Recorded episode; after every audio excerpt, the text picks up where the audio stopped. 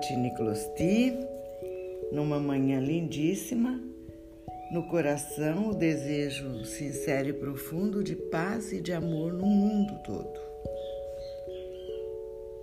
As preces, os sentimentos elevados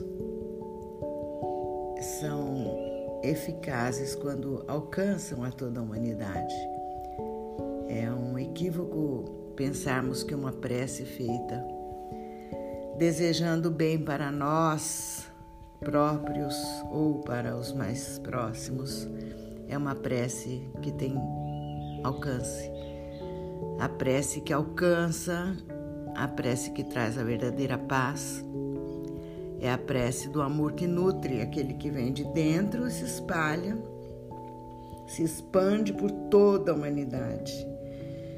Há um grande desafio para a humanidade nos tempos atuais, que é o desafio da empatia, é o desafio de ver o outro como parte do nós. As pessoas, de modo geral, se equivocam por conta de muitas situações próprias do mundo em que nós vivemos, pensam muito em si, né, no eu, o outro muitas vezes é visto como o diferente, o inimigo, o desafio a ser vencido, aquele com quem se deve competir, infelizmente. E o mundo vai perdendo a possibilidade de. É, os, os seres humanos vão perdendo a possibilidade de serem, de fato, íntegros e completos, porque nenhum eu se completa sem o outro. Não vou entrar numa seara que eu não conheço, que é a seara de um conhecimento psicológico e filosófico e muito profundo, espiritual, mas são pinceladas de um raciocínio de avó que pensa numa sociedade altamente competitiva, numa sociedade que induz, né, já incute desde pequenos, desde a cabecinha dos pequenos, através de jogos, de dinâmicas e de é, até de brincadeiras, né, inocentes aparentemente, a competir.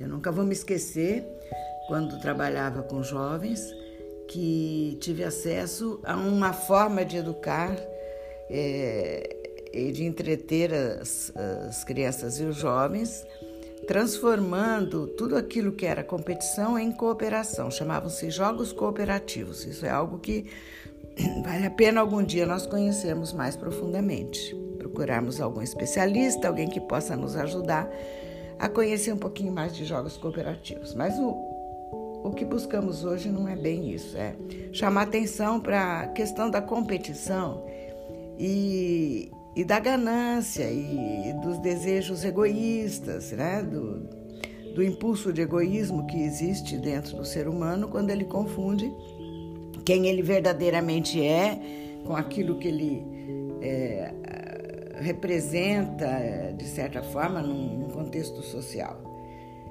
É como se fosse fazer uma distinção entre eu, eu mesma, meu ser mais profundo e e, a aparência que eu, que eu demonstro, que eu desfilo, que os psicólogos chamam de ego, na sociedade.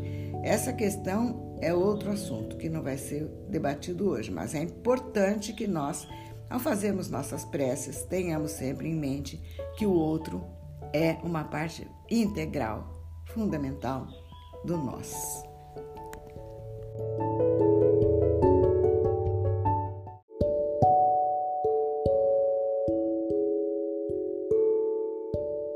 Interessante que quando somos muito jovens, quando vocês eram ainda muito meninos nas escolas de ensino médio, muitas vezes é, sofriam por. Vocês devem ter ouvido ou se lembram das, das atitudes de bullying ou de desafio, de quem é mais, quem pode mais, quem vence, quem, quem é o maior, quem é o melhor. Esse tipo de de desafio próprio da idade, aos poucos vai sendo superado por compreensão, até por conhecimento de, de que tipo de sociedade nós vivemos. Se vivêssemos numa sociedade de cooperação, a primeira coisa que cada jovem aprenderia era a enaltecer o outro e não a diminuir. Né? E, e cada um por si aprenderia, numa sociedade cooperativa, que o seu papel é num grupo, é numa equipe, é num todo, numa parcela de ação que é complementada pelos demais. É, é só na maturidade que se começa a pensar que competir, querer ser o primeiro, querer ser o maior, isso é coisa para cavalos num jockey. Na é verdade, cavalos num jockey. O cavalo, é, num jockey clube, ele é o cavalo numa raia, quero dizer. Ele é treinado para desafiar e para correr o mais que ele pode, custe o que custar. Quando ele percebe que a cabeça dele está emparelhada com a cabeça do outro cavalo, ele dá tudo, o jockey que o dirige dá tudo, e então assim o, sai um vencedor. Ora, no caso de seres humanos, de pessoas em formação, de jovens é, que ainda não são propriamente os idosos que já adquiriram uma sabedoria, seres humanos maduros que já adquiriram uma compreensão maior da vida, né? Nesse caso, a grande competição tem que ser sempre de si para si mesmo. O quanto é que eu consigo superar os meus próprios defeitos. A luta tem que ser sempre uma luta interna. O desafio é sempre um desafio interno. Quanto de mim eu posso dar quanto eu posso me aprimorar, quanto eu posso superar aquelas coisas que limitam a minha participação, a minha alegria de estar num grupo, a minha alegria de viver com o outro, né? Num grupo, porque o ser humano é um ser gregário. Essa semana eu ouvi uma coisa muito interessante de um juiz do Supremo Tribunal Federal. Ele também é juiz do, ele também é presidente do Tribunal é, eleitoral atualmente. Ele disse o seguinte, o ministro Barroso: O que dizem de mim não me diz respeito. Fecha aspas. Eu achei muito interessante. O que dizem de mim não me diz respeito. Como é que o que dizem de mim não me diz respeito? O que pensam de mim, o que acham que eu sou, é, a forma como eu sou aceito como brilhante ou mediano ou uh, o que pensam de mim em qualquer círculo não me diz respeito, diz é a cabeça das pessoas, cada um pode pensar o que quiser. Eu sei quem eu sou e eu me afirmo dessa forma. Essa foi a mensagem e essa é um, esse é um lembrete que eu quero deixar aqui nesse episódio de hoje que ainda nem começou. Então a vovó está falante demais. Vamos começar em breve.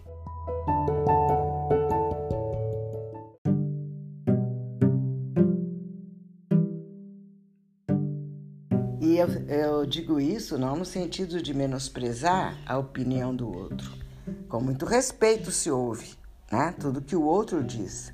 Mas é, com isso quero dizer é, que a gente não deve, especialmente vocês mais jovens, não devem pautar sua vida, pensar de si sou bom ou não sou bom, estou no caminho certo ou não estou caminhando certo, não estou no caminho certo em função de críticas e de menosprezo, talvez, ou de enaltecimento do outro.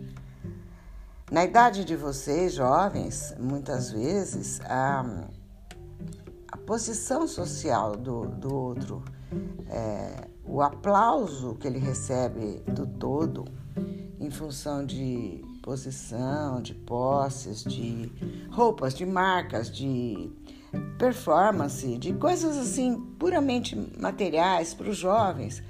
É, a avó de vocês fala do alto da, da idade, porque também foi jovem, também se impressionou com a opinião que que as, as, uh, os pares, as colegas, os amigos as, uh, da juventude tinham a respeito até da roupa que vestia. Né?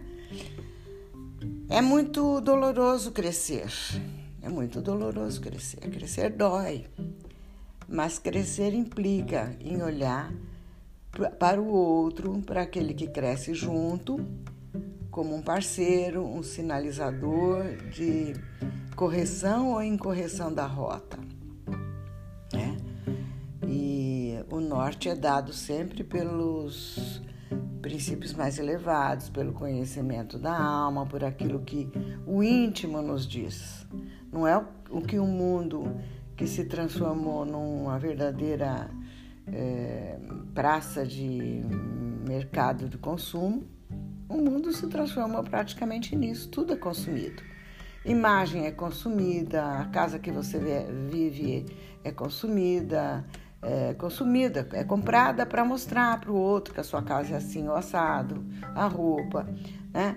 Houve época, houve tempos, no passado remoto, que as pessoas tinham uma casa para se abrigar e tinham roupa para se vestir.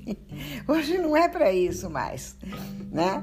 Hoje se usa o que todos usam, se veste o que todos vestem, é, se calça o calçado que todos calçam, porque existe uma propaganda por trás. Bem, a vovó não vai entrar outra vez nessa nessa miscelânea que é o mundo de consumo, de compra, de venda. E então eu só não quero que vocês, jovens, meus netos, vendam seu ser, sua essência, sua alma. Não vendam, sejam donos de si. E para ser donos de si é preciso muita técnica. É preciso meditação, é preciso serenidade, é preciso conhecimento, é preciso, sobretudo, olhar para o outro como uma referência, um parâmetro da sua posição no mundo, não como uma meta a ser alcançada ou superada.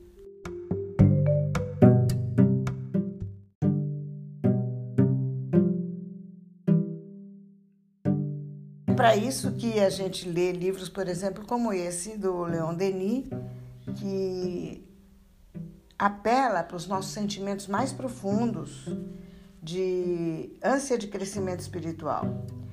E tudo está relacionado.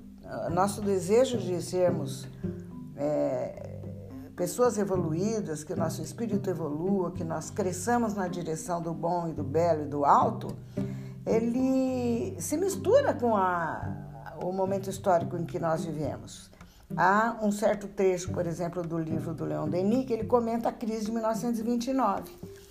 Ele fala, são palavras dele, ele fala de cupidez, fala de capital adquirido sem escrúpulo e sem trabalho, fala que isso é, é a ruína de, de, muitos e de muito sofrimento, e a gente não precisa de um, uma entidade. Né?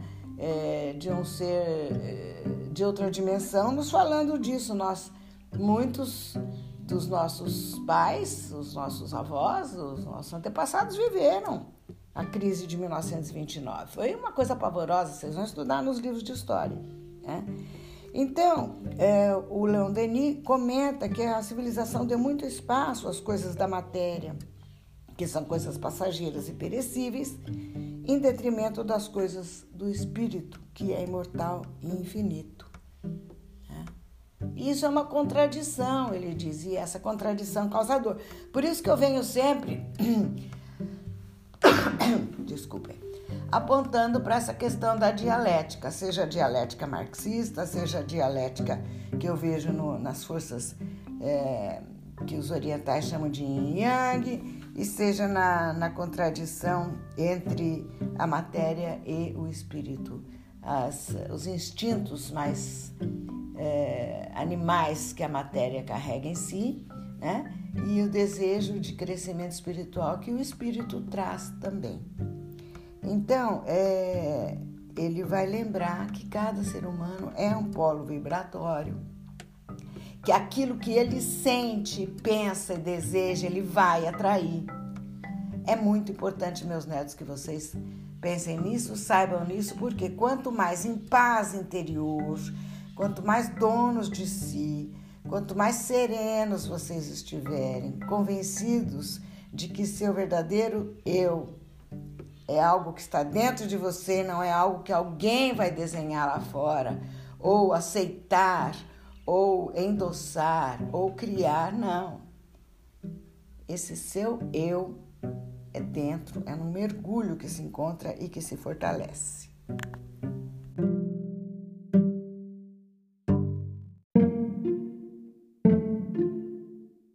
Muito bem. Falando em mergulho, agora sim eu vou ler algumas palavras destacadas aqui do, do livro Socialismo e Espiritismo do Leon Denis. E, claro, é o livro que eu estou lendo, comentando nesse momento, mas eu, quando falo de vida espiritual, entendo que cada um encontra seu caminho, né? De viver as dimensões mais elevadas da vida, se afastar do, do instinto, da materialidade e se aproximar daquilo que nós chamamos Deus infinito, enfim. Vamos ao Leon Denis, abrindo aspas. As relações se dilataram entre os diferentes planos da vida espiritual e de mais alto um ensinamento se desprende. Uma revelação nos chega que dissipa os enigmas sombrios da vida e do destino. Sentimos-nos mergulhados em um oceano de força e de vida cujos recursos não conhecem limites.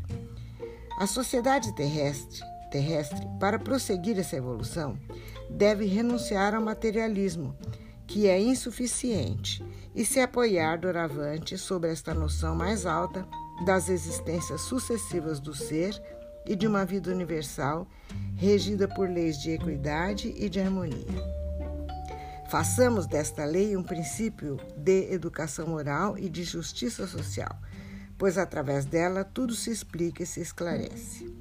Com efeito, é pela compreensão dessa regra social, junto à noção de deveres e de responsabilidades que ela comporta, de sanções que lhe são afetas, que se revelará aos nossos olhos a grandeza e a beleza da vida. Aí se encontrará o remédio que supre os nossos males e as soluções dos graves problemas da hora presente e do futuro. Fecha aspas. Eu já me alonguei muito hoje. Sei que vocês vão pensar, sentir, intuir e lembrar que esse mergulho do qual nós falamos há pouco tem relação com esse oceano de força e de vida. Mergulho no oceano de força e de vida. Não precisa ser o livro do Leon Denis, pode ser também física quântica, para quem quiser ir pelo caminho da ciência, porque a verdadeira fé e a verdadeira ciência, o verdadeiro conhecimento espiritual e a verdadeira ciência nunca entram em, nunca entram em conflito. É só uma questão de tempo para a gente ver que se fala da mesma coisa.